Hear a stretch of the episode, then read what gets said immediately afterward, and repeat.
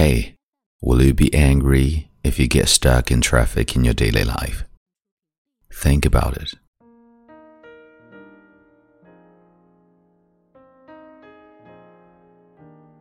嗨，亲爱的朋友，你好，欢迎收听英语美文朗读，我是孟飞 Phoenix。今天想要和你分享的美文叫做《处事方法 ABC》，The ABC Method of Managing Your Attitude。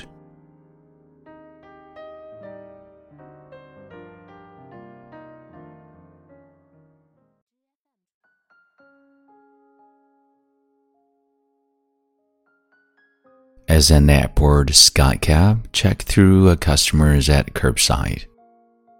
He accidentally knocked over the man's luggage. He quickly collected the fallen bags and apologized for the mishap. Unappeased, the traveler burst into an angry tirade, raging and swearing at the skycap for his clumsiness. Throughout the traveler's rant, the baggage handler simply apologized and smiled. The angry man continued to berate the skycap until he finally headed off to catch his plane. Even then, the baggage handler remained calm and passively smiled.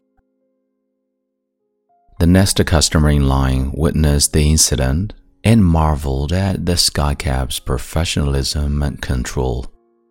I have never seen such restraint and humility, he said. How do you keep your cool when somebody is attacking you so viciously? It's easy, the skycap answered. He's going to Denver, but his bags are going to Detroit. That is certain one way of managing attitudes, but here is a more constructive approach. Have you heard of the ABC method of managing your attitude? It's simple and effective. A stands for the activating event. Let's say you get stuck in traffic. The traffic jam is the activating event. B stands for your belief system. You believe that traffic is only get worse and you will have more and more days like this ahead. C stands for the consequence of the event. You become angry. You want to honk your horn. Your stomach is tied in knots, and you pound the dashboard with a fist. The problem is, most people jump directly from A to C. They get stuck in traffic and become angry. They think the traffic jam made them upset. They don't realize that they didn't have to get angry they skipped an important step. Let's try it again. A. You get stuck in traffic. B. You believe that you were given some unexpected and extra time to spend in solitude, to listen to a great tape, or to plan your day. C. The consequence is that you feel gratitude for the gift of time. I have a friend who is fond of saying, a traffic jam has no power to make us angry. It just stops our car.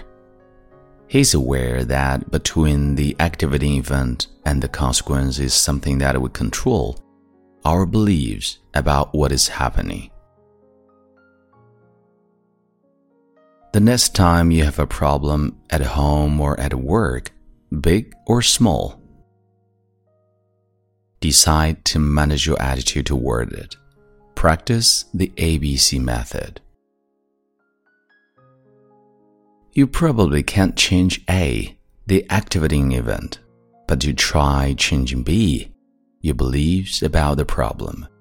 When you change your beliefs, you also change C, the consequences of the situation. It's as simple as ABC.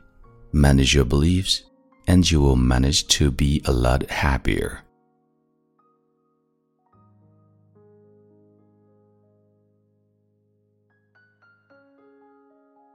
And I'm Mengfei Phoenix. See you next time.